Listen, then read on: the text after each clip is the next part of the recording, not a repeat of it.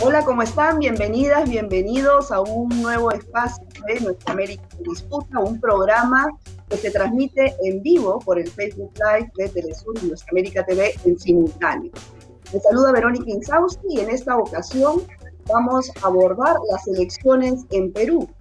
Quedan menos de dos semanas, unos días para el debate eh, decisivo entre Pedro Castillo y Keiko Fujimori. Y bueno, vamos a conversar sobre todo este ambiente político, eh, además enrarecido por, por la matanza de hace unos días ocurrida en el Braen, donde asesinaron a 13 pobladores, perdón, 16 pobladores, y bueno, que inmediatamente se sindicó a Sendero Luminoso, eh, un movimiento que no opera desde hace más de 15 años. Y vamos a ver qué hay detrás de todo esto, qué hay detrás de la campaña de la derecha a través de los principales medios de comunicación de este país, de los demás partidos, digamos, no solamente del partido fujimorista, sino de otros partidos como eh, Renovación Popular, por ejemplo, eh, liderado por Rafael López Aliaga, quien además está jugando en pared a favor del Fujimorismo. Son varias aristas que hay que, que hay que abordar el día de hoy y justamente hemos invitado al sociólogo, perdón, al antropólogo Carlos Monge, él es columnista político, analista también, y a Lucía Alvite, quien es socióloga y directora del Instituto Ciudadanía y Democracia. Muchas gracias a ambos por estar aquí. Gracias por Gracias, Verónica. Hola, Carlos. ¿Cómo están? ¿Qué tal, Lucía? Bueno, Lucía, yo quiero empezar contigo porque has sido objeto de ataques de, varios medios de comunicación y a través de las redes de, de personajes conocidos y desconocidos también por las declaraciones que hiciste a partir de, esta, de la matanza ocurrida en el Brian. Cuéntanos un poco tu experiencia de estos días. Sí, bueno, estamos, eh, Verónica, en una campaña bastante em, polarizada, ¿no? Con una agrupación, ¿no? Que es la agrupación de, eh, la señora Keiko Fujimori, eh, que ha centrado su campaña en el terruqueo, ha centrado su campaña en el miedo, ¿no? Prueba de ello es que eh, en una reciente encuesta sale que el 55% de votantes que tiene ella no lo hace por una razón de miedo, ¿no? A que llegue otra cosa, ¿no? A que suceda otra cosa en el país, ¿no? Entonces una campaña de miedo y claro, ¿no? Eh, lo que era importante, eh, creo, hacer, ¿no? Con los terribles sucesos en el Braille, ¿no? Que además eh, los condenamos, que despierta toda nuestra solidaridad, ha muerto hasta niños ¿no? en este asesinato, era señalar justamente el uso político que el Fujimorismo le hace ¿no? a esta situación. Veíamos como voceros del Fujimorismo, como Rospigliosi, como Cateriano, eh, tenían fotos ¿no? Eh, de lo que había sucedido en el Braem antes que las propias policías. Veíamos como, por ejemplo, nuevamente el señor Rospigliosi decía en los medios de comunicación que la policía le había pasado a él información sobre lo que había sucedido cuando eh, ni siquiera, supuestamente, la policía había llegado. Entonces, en esa situación hemos personalmente denuncié eso, ¿no? Esa utilización, ¿no? Esa utilización de una agrupación que ha, como decía hace un rato, centrado su campaña en el miedo, en el ataque, en el terruqueo y en levantar justamente el fantasma del sendero. Y bueno, eso trajo ¿no? consigo una orquestada terrible de eh, reacciones, sobre todo de, de trolls eh, fujimoristas, ¿no? Fujimoristas y apristas, y lo comentamos un ratito por interno, ¿no? Tuve que cerrar la bandeja de entrada porque he recibido cientos de mensajes, ¿no? Eh, en la línea, ¿no? Del terruqueo, en la línea de las amenazas, del insulto, ¿no? Entonces, eh, sí creo que a pesar que es una campaña, que se hace una campaña muy dura, muy fuerte, que estamos en un momento difícil, no podemos callar ¿no? que eh, el Fujimorismo lo que hace es usar un crimen terrible ¿no? donde hay víctimas eh, para su campaña política, justamente porque se necesita una investigación seria, exhaustiva, porque se necesita encontrar a los culpables, tenemos que denunciar eso. ¿no? Para que justamente esas investigaciones sean eh, de verdad objetivas. Claro. Tú, Carlos, eh, ¿no te parece sorprendente que nos hayamos enterado de esta matanza por los medios de comunicación locales y que recién horas después eh, se eh, haya emitido el Comando Conjunto de las Fuerzas Armadas un comunicado, además indicando directamente a Sendero Luminoso sin ni siquiera haber llegado al lugar, porque el propio gobernador y el fiscal denunciaron que han tenido que levantar los cuerpos solos sin presencia de policía, ni militares, ni nada, ¿no? ¿Qué, qué crees que hay detrás de todo esto? ¿Qué lectura le das? Bueno, lo primero es que en verdad no se sabe quién ha cometido esta atrocidad. Hay que condenarla, obviamente hay que condenarla, es una bestialidad lo que se ha hecho, incluido quemados niños vivos. Es decir, esto es un horror, no tiene perdón, no tiene justificación. Ahora, ¿quién lo ha cometido? En verdad no se sabe, ¿no es cierto?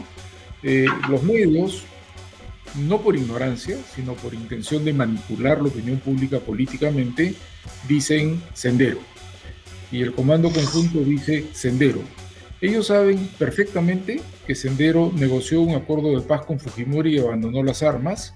Saben perfectamente que el último grupo armado de Sendero que quería negociar con las armas, ¿no es cierto? Artemio, en el Guayaga, está preso hace una década. Y entonces saben perfectamente que esto no es Sendero. Esto es el militarizado Partido Comunista del Perú, que es un grupo que denunció a Guzmán, que se salió de Sendero, ¿no es cierto? Eh, y que se ha convertido en una milicia armada del narcotráfico y que de eso viven con un rollo ideologizado, pero no es sendero. Ellos insisten en decir es sendero porque lo que están buscando es la asociación Pedro Castillo, huelga magisterial, Movadef, sendero, ¿no es cierto? Y ese es el juego semántico, pero es un juego político y es parte de la campaña de terror y de terruqueo que Lucía ha mencionado al inicio de su intervención, ¿no es cierto? Sea quien haya sido, es condenable. Eso debe quedar claro. Dos, si ha sido este grupo de los Quispe, ¿no es cierto? Este, es por su propia lógica. ¿En qué estarán? Tres, también puede haber sido simplemente una limpieza y una pelea por control del territorio entre bandas de narcotraficantes. Perfectamente factible porque ya su comportamiento es así. ¿A quién beneficia este hecho? Es obviamente al Fujimorismo. Justo en este momento, dos semanas antes, cuando todas las encuestadoras se ponen de acuerdo en que Castillo va a ganar, porque ya Datum, CPI, Ipsos, IEP, con metodologías ¿no? Resultados un poco diferentes, orientaciones políticas totalmente diferentes algunas.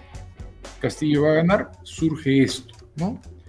Entonces, eh, como digo, sea como sea quien lo haya hecho y, sea en cualquier caso absolutamente condenable, es claro que acá hay un uso político por parte de los medios y de la derecha, y es claro que esto tiene un solo beneficiario político, es la campaña este, de Keiko eh, Fujimori, ¿no? Entonces, este, yo creo que esto hay que denunciarlo. Esto es una manipulación de un hecho doloroso, horrible y condenable en función de la campaña política de Keiko Fujimori y en eso están sus voceros y en eso están los medios. Yo no digo, no tendría ninguna prueba para sustentar una cosa así, que esto lo haya inventado el Fujimorismo, lo hayan coordinado el Fujimorismo, para nada pero que se benefician del hecho y lo usan a su favor, me queda clarísimo. Entonces también toda mi solidaridad con Lucía, porque fue y lo dijo en voz alta y se convirtió en, digamos, en el blanco de estas eh, campañas masivas, bien financiadas, ¿no? De, de fujitrolls que tratan de atarantarte y arrinconarte. Ahora, a esto también se suma un, un tema bueno, que parece que no va a llegar a más, ¿no? Que es la solicitud de acción popular en el Congreso para para reemplazar al presidente del Jurado Nacional Electoral a menos de dos semanas de las elecciones. Pero bueno, ya eh, Sagasti ha salido a, garantizar, digamos, el proceso, en fin. Pero a lo que voy es, hay, hay una desesperación por parte de grupos de derecha y bueno, a través de sus operadores mediáticos a días porque están viendo esta, este eminente triunfo de Pedro Castillo. Entonces, mi pregunta es, ¿ustedes creen que se va a respetar el resultado electoral del, domingo 6 de junio? o puede pasar algún tipo de circunstancia de que, de que no se dé. O sea, en este tema que venimos arrastrando además una crisis de gobernabilidad desde hace años, ¿no? Con tres presidentes en pandemia, en fin. ¿Cómo lo ves tú, Lucía? Bueno, eh, creo que ahorita estamos viendo ya definitivamente eh, el espíritu ¿no? de, las fuerzas de derecha. Hemos visto además cómo eh, las agrupaciones de derecha se han alineado a la candidatura de Keiko Fujimori sin ningún pudor. el señor, por ejemplo, López Aliaga, ¿no? diciendo en un mitin muerte a, Castillo, muerte a Cerrón, en fin, ¿no? ya con niveles bastante elevados ¿no? de de violencia, ¿no? Y, de, llamamiento a la violencia, ¿no? Entonces, claro, esta situación eh, lo que predice, ¿no? Es que si se concreta el triunfo de Pedro Castillo, no vamos a tener fuerzas políticas eh, que se van a organizar en torno, no sé si a desconocer, ¿no? Boicotear ¿no? Eh, la transición que se tiene que dar, porque de junio a julio se tiene que dar todo un proceso de transferencia, ¿no? que siempre se da ¿no? en el marco del cambio de, eh, de administración del Ejecutivo, ¿no? Y, sí, pues ¿no? lo que está sucediendo nos dice que eh, va a haber ¿no? una hay ahora, ¿no? Ya lo hemos hablado, pero va a haber una organización, una articulación para tratar de boicotear en la práctica lo que es la voluntad popular. En, la práctica lo que es la democracia, el espíritu más básico de la democracia, que tiene que ver con que el pueblo decida cosas, con que el pueblo decida quién gobierna. ¿no? Esto además, eh, yo sí creo y creo que hay que advertirlo, ¿no? hay que eh, eh, ponerlo sobre la mesa con discursos que llaman a la violencia, que incitan a la violencia, ¿no? y que puede elevarse a hechos peores. ¿no? Veíamos hace dos semanas como, por ejemplo, eh, militantes fujimoristas iban a atacar a, las, a, las, afueras del local ¿no? de Perú Libre. Hemos visto además como militantes fujimoristas, ¿no? porque se, se, reconoció la placa del auto que llevaba a la gente que violentó el memorial de Inti Bryan, estos dos jóvenes asesinados en las protestas de noviembre. Hemos visto hace algunos años, también en el marco de campaña electoral, cómo atentaron contra el ojo que llora, ¿no? el monumento que, eh, de Lima más importante, que justamente hace la recordación a lo que vivimos en el conflicto armado interno. Entonces, eh, sí hay una desesperación eh, sí hay una preocupación, ¿no? Y por eso lo planteo en torno a que si se concreta el triunfo del profesor Pedro Castillo, ¿no? Estos llamados a violencia terminen, ¿no? Eh, elevándose y hasta concretándose, ¿no? Eh, porque ya hemos visto, ¿no? lo, que, lo que ha sido, ¿no? Y lo que es fuerzas como el Tú, Carlos, ¿cómo, cómo visualizas un escenario con un triunfo de Pedro Castillo? Eh, lo veo con preocupación en la misma línea que ha mencionado Lucía y se van acumulando las evidencias, ¿no? Eh, hay eh, la bancada de Acción Popular, ¿no es cierto? tratando de descabezar al Jurado Nacional de Elecciones dos, diez días antes de la elección. Hay este, esta iniciativa legal de un grupo de personas privadas, ¿no? Planteando que debe disolverse, impedirse eh, ilegalizarse a Perú Libre por ser un partido antidemocrático.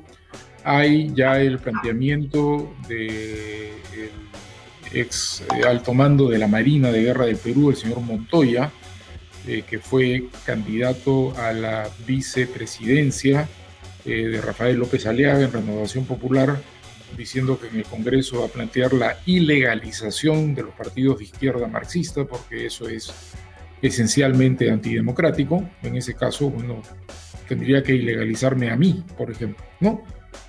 Soy pues marxista, ¿no es cierto? Y eso no me convierte, creo, en una amenaza a la democracia peruana, eh, ni mucho menos, ¿no es cierto? Entonces se van acumulando eh, evidencias de, en mi opinión, una actitud golpista. Esta actitud golpista puede expresarse de varias maneras. Una de ellas es efectivamente el desconocimiento de resultados electorales, ¿no? Eh, ya López Aliaga quiso hacerlo curiosamente contra Keiko. Ya López Aliaga pidió un reconteo de votos. Ya López Aliaga dijo que le habían robado la elección. En ese momento acusando a la autoridad electoral de favorecer a Keiko contra él, ¿no es cierto? Pues si ya lo hizo contra Keiko, que es su prima hermana, digamos, ideológica y política, eh, claramente lo va a hacer contra Castillo, ¿no? Entonces, e, ese terreno, ¿no?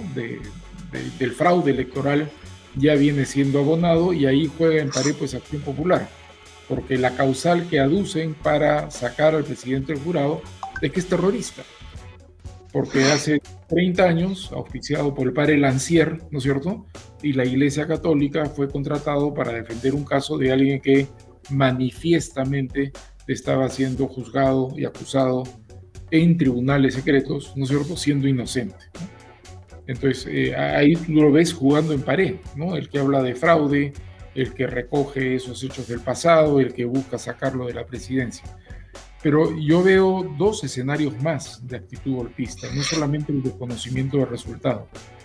Uno es el uso del instrumento de la vacancia. Recordemos que la suma del Fujimorismo más la gente de Hernando de Soto, ¿no es cierto? Avanza País, más la gente de López Aliaga, eh, Renovación Popular, más su nuevo aliado, APP de César Acuña, hacen mayoría en el Congreso y no tengo ninguna duda que van a tratar de tumbarse al presidente Castillo apenas entren en funciones. La otra cara es el boicot económico, el famoso de las clases medias y altas chilenas contra. Esa fue la, gran lección de cómo tumbarse a un presidente, ¿no? Pues acá ya trepó el dólar, ya está habiendo retiros de ahorros de los bancos, ya está habiendo fuga de capitales de las empresas, ¿no es cierto? Y me imagino que si se confirma el triunfo de Castillo van a tratar de quebrarlo por la vía de un abierto boicot económico que profundice una crisis de recesión muy dura de dos dígitos, ¿no?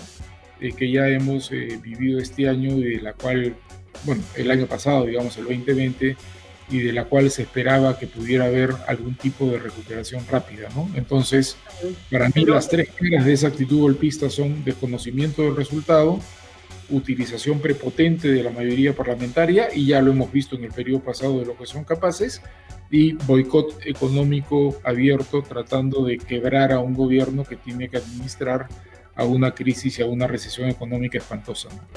Claro, pero ante este escenario que describes hay una respuesta también.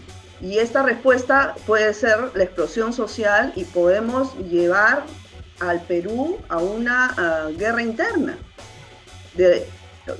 ¿cómo, ¿Cómo ves tú esta situación, Lucía? Sí, yo creo que ahí eh, creo que es importante marcarlo en, eh, también desde el otro lado que tú, que tú planteas, Verónica, ¿no? O sea, eh, nos queda bastante, es bastante evidente, ¿no? la intención, ¿no? Ya lo hemos visto además en prácticas, como bien lo describía Carlos, ¿no? de la derecha, ¿no? Una derecha más golpista, una derecha que ha, ha, mostrado que no tiene ningún límite, ¿no? Para hacerse, ¿no? Del poder eh, pero que hay al otro lado, ¿no? O sea, cómo eh, se va articulando eh, en un eminente ¿no? gobierno del profesor Castillo, ¿no? Las organizaciones, la ciudadanía, ¿no? Las fuerzas políticas de izquierda, progresistas, ¿no? Y, creo, ¿no? la gente que, que, ha votado justamente o que va a votar por un cambio, ¿no? Y que claramente hemos visto en todo este proceso electoral eh, que la gente quiere cambios, ¿no?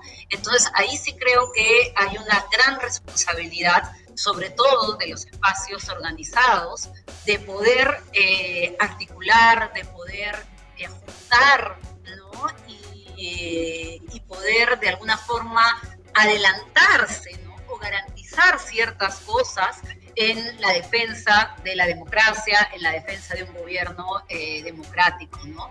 Eh, pienso eh, sobre todo en una ciudadanía activa, ¿no? En una ciudadanía activa que tenga la capacidad de, plan, de en, escenarios, por ejemplo, como el que planteaba Carlos, ¿no? De una mayoría de derecha, ¿no? posiblemente, muy posiblemente golpista, ¿no? Hacia un gobierno que plantee cambios, ¿no? Que sea la calle también lo que, le, dé una respuesta a eso, ¿no? Que le dé una respuesta bueno, ya lo hemos, visto en noviembre, ¿no? Con Merino. Exactamente. Duró seis días gracias a la... Y, no necesariamente, no fue articulado, ¿no? Fue, fue una explosión social espontánea y, que llevó a, la caída de Merino. Entonces, seguramente podría pasar un escenario así, pero, pero claro, esta es la de nunca acabar, ¿no? La crisis de gobernabilidad en nuestro país va a continuar. Carlos, ¿tú qué opinas? Bueno, eh, yo creo que puede continuar porque una actitud golpista, como digo, de varias caras y en varios frentes y escenarios de la derecha, obviamente genera una, una crisis de gobernabilidad. Creo, como dice Lucía, que la garantía en este caso de la estabilidad, ¿no es cierto? La garantía del respeto a los resultados electorales, la garantía de que un nuevo gobierno pueda gobernar para hacer lo que la gente le está pidiendo que haga, la principal garantía es una eh, ciudadanía movilizada, ¿no? Es una sociedad movilizada que le diga a los potenciales merinos, ¿no? Eh, mira, atrévete a hacer eso y, y, otra vez te vamos a sacar, ¿no es cierto? Entonces, me parece que esa es la principal garantía. Y entonces, estas alertas, estas llamadas de atención, ¿no? E, esta, informar estas cosas, que la gente esté alerta, esté prevenida, que sepa que hay una amenaza real que puede tratar de violentar su voluntad democrática, expresada mayoritariamente en las urnas, me parece una cuestión súper importante. Pero creo que también depende de lo que haga y no haga este Castillo, el candidato Castillo, y si gana, la manera como él conduce la transición hacia el 28 de julio, ¿no es cierto? Porque yo creo que una vez que gane, eh, conviene mucho que él arme, por ejemplo, un equipo sólido de gobierno que le dé a la gente garantía, ¿no? De que entra con un equipo que es capaz de administrar un Estado muy grande, muy complicado, muy complejo, ¿no es cierto? En un país grande, complicado y complejo. Creo que en segundo lugar tiene que terminar de afinar su propuesta, ¿no? Eh, tú quieres tener a los movimientos feministas, ¿no? Y a los movimientos de mujeres respaldándote, tienes pues que ajustar algunas cosas ultraconservadoras que han estado en tu propuesta, ¿no es cierto? Tú quieres tranquilizar a sectores medios que en toda la experiencia latinoamericana terminan siendo ganados por estas derechas golpistas, ¿no? Eh, tienes que afinar un poco tu propuesta económica. O sea, vas a entrar y estatizar todo el 28 de julio, es una locura, ¿no? Entonces yo creo que hay que afinar algunas partes de la propuesta hay que reformular algunas partes de la propuesta para de esa manera ganar aliados, no en la clase política, porque la configuración del Congreso ya está vista, ya sabemos cuál es, ¿no es cierto? Pero ganar aliados en la sociedad, ampliar ¿no? esa base social que representas.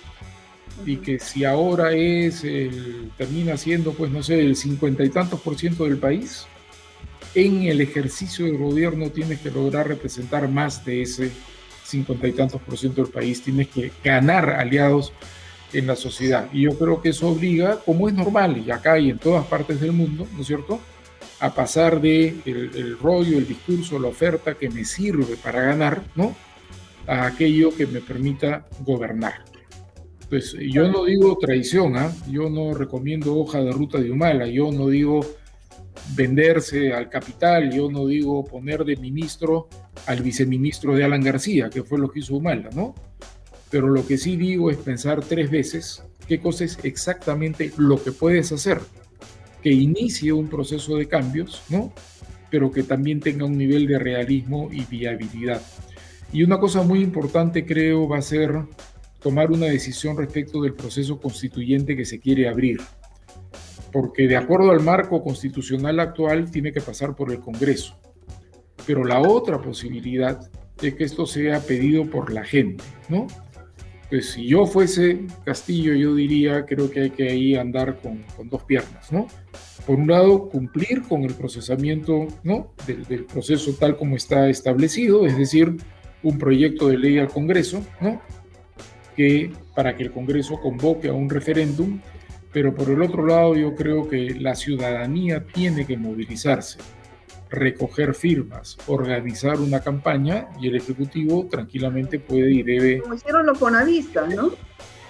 Sí, claro. ahora yo, digo, em, claro, estamos, estamos eh, pensando en, el escenario que Pedro Castillo sea elegido próximo presidente del país, pero bueno, ya hemos visto en la primera vuelta como 10 días antes teníamos unas posibilidades y, la mayor cantidad de, personas se sorprendieron al ver el resultado de primera vuelta. Podría pasar lo mismo en segunda vuelta, no sé. Eh, Giovanna Peñaflor, por ejemplo, acaba de, de, acaba de decir, depende de quién cometa menos errores en estos 10 días que faltan, ¿no? ¿Qué opinan ustedes? Se viene este domingo el debate electoral, qué tendría que pasar o no pasar. No sé, ¿cómo, cómo la ven, Lucía, tú? Sí, antes quería mencionar algo que me parece sumamente importante de lo que eh, planteaba Carlos, ¿no? Que es esto que que además eh, ha sido un debate muy intenso en América Latina, sobre todo en lo que se ha llamado pues, ¿no? la oleada progresista, ¿no? y cómo eh, se da la viabilidad de eh, gobiernos que plantean ciertas transformaciones, ¿no?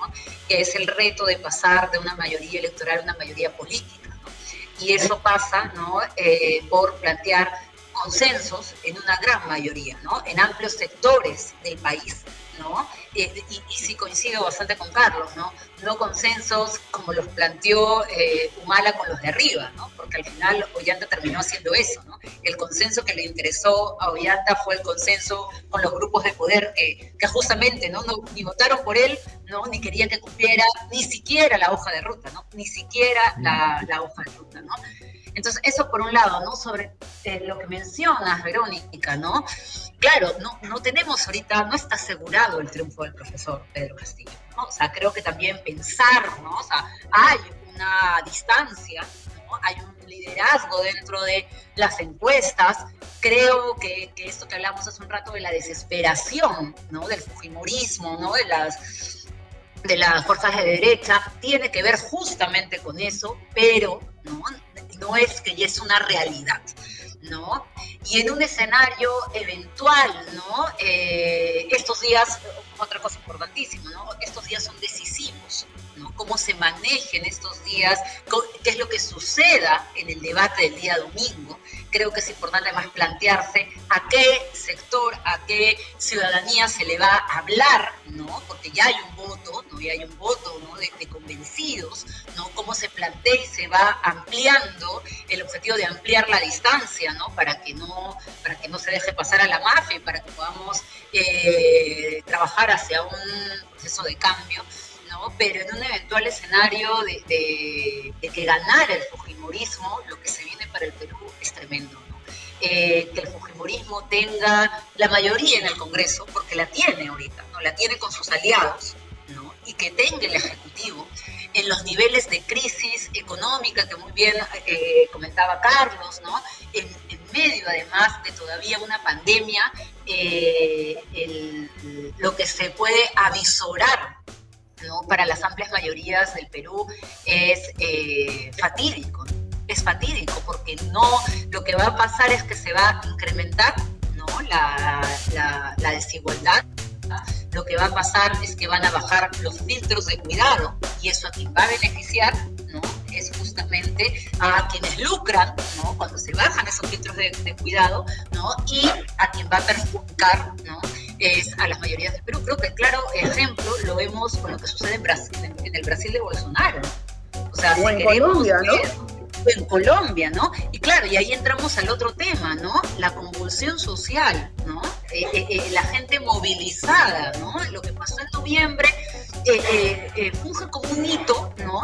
Pero yo creo que ya vamos acumulando varios momentos en el país donde si bien no hay un correlato hacia una organización fuerte, ¿no? Como por ejemplo organizaciones muy fuertes, masivas, como lo que podría suceder en Chile, en el Perú sí se viene dando ¿no? una ciudadanía que se moviliza masivamente ¿no? sobre ciertos puntos. ¿no? Eh, el indulto Fujimori, la repartija hace algunos años, ahora lo de noviembre, ¿no? y es eh, obvio ¿no? que se movilizaría también en un eventual gobierno vista. Entonces la respuesta ¿no? desde, desde ahí eh, es ¿no? lo que ya sabemos que es el fujimorismo, ¿no? Entonces es un escenario bastante duro, ¿no? Bueno, estamos sobre el tiempo, pero Carlos, yo eh, queremos escuchar tu opinión sobre una posibilidad de gobierno de Keiko Fujimori. ¿Cómo ves el escenario? Bueno, ciertamente la cosa sigue siendo muy apretada, la distancia no es muy grande, hay todavía un bolsón de voto que no ha decidido o que por ahora dice blanco viciado, pero que puede decidirse hasta en la cola. Entonces yo comparto la apreciación de Giovanna Peñaflor, acá gana el que cometa menos errores, ¿no? Eh, lo que veo es que Keiko lo sigue cometiendo todos, ¿no?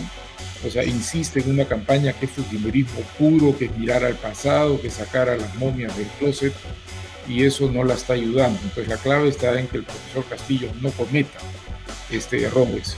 Eh, creo que perdió ya una posibilidad en el debate técnico, hubiera podido presentar un equipo técnico mejor, diría yo, en algunos temas, ¿no? Eh, y creo que tiene por lo menos que no perder el debate del domingo, ¿no? Entonces tiene que prepararse bien.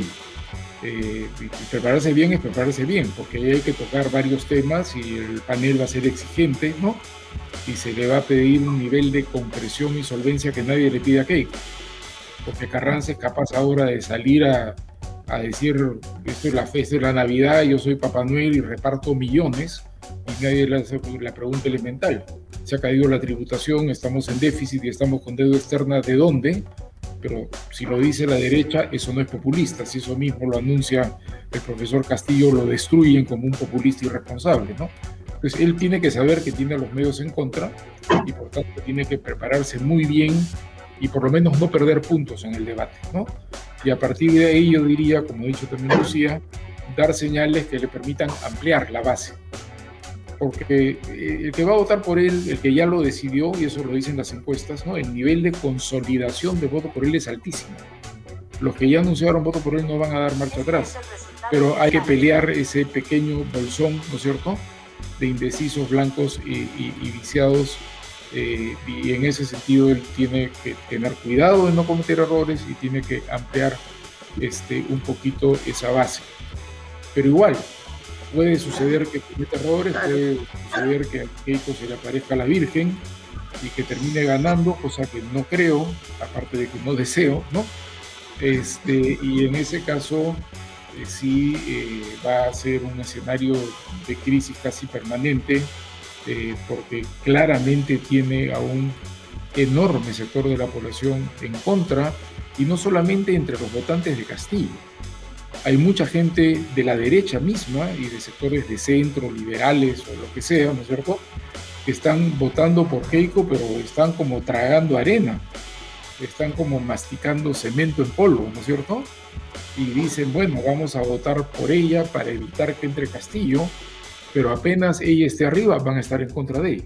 Claro, claro. Porque desconfían de su deshonestidad, de su cinismo, de su corrupción, ¿no? Entonces yo creo que el de Keiko sería un gobierno mucho más de minoría que el gobierno de Castillo. Sería un gobierno mucho más frágil desde ese punto de vista, menos gobernable que un gobierno de Castillo. Claro, pero con posibilidades también de, ser respaldada por las Fuerzas Armadas y ser, terminar siendo un gobierno represivo, ¿no? Y terminar como Colombia o como Brasil, como decía Lucía, ¿no? Eh, Pero bueno. un, gobierno de minoría política y social se tiene que amparar en algún poder fáctico y se vuelve inevitablemente autoritario, como fue la experiencia de su padre. Así es. Bueno, Lucía, Carlos, muchísimas gracias por, por estar aquí. Espero tenerlos nuevamente en el marco de las elecciones para seguir analizando esta situación. Gracias, Carlos, Lucía. Muchas gracias, amigos, por acompañarnos. Gracias. Chao.